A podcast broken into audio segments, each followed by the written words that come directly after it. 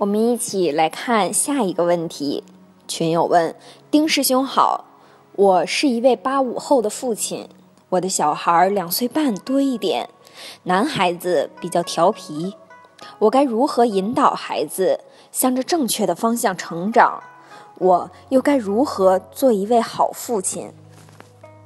你这个话题呢，要想简单说可以简单说，要想复杂说可以复杂说。方法论角度来讲，就得复杂说。说你的孩子，你希望他什么样？你认为他什么样？你要怎么引导他？那事情可多了。如果是从艺术论角度来讲，那这个事情就比较简单了。你相信你是一个好父亲吗？你真正绝对的相信吗？你真正绝对的相信，你就做得到。实际上，你是不是好父亲，在你心里不是最重要。你说这个话题影射更深层次的是，你希望你的孩子好。那么再往深一点导是，你担心他以后不好，担心什么呢？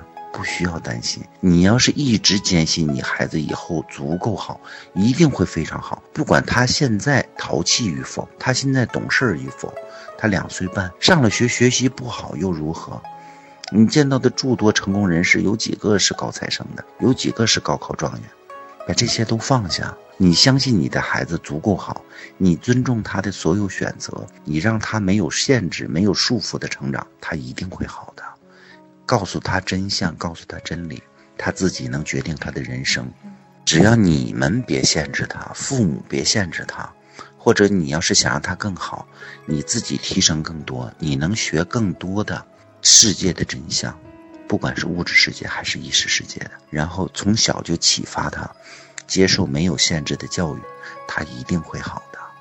诸多人的烦恼都是所知障，所知障是什么？就是我们从小接受诸多限制，这个不行，那个不行，这么样可能会什么，那个可能会什么，培养我们产生恐惧，培养我们产生担心，培养我们产生分别，所有的烦恼。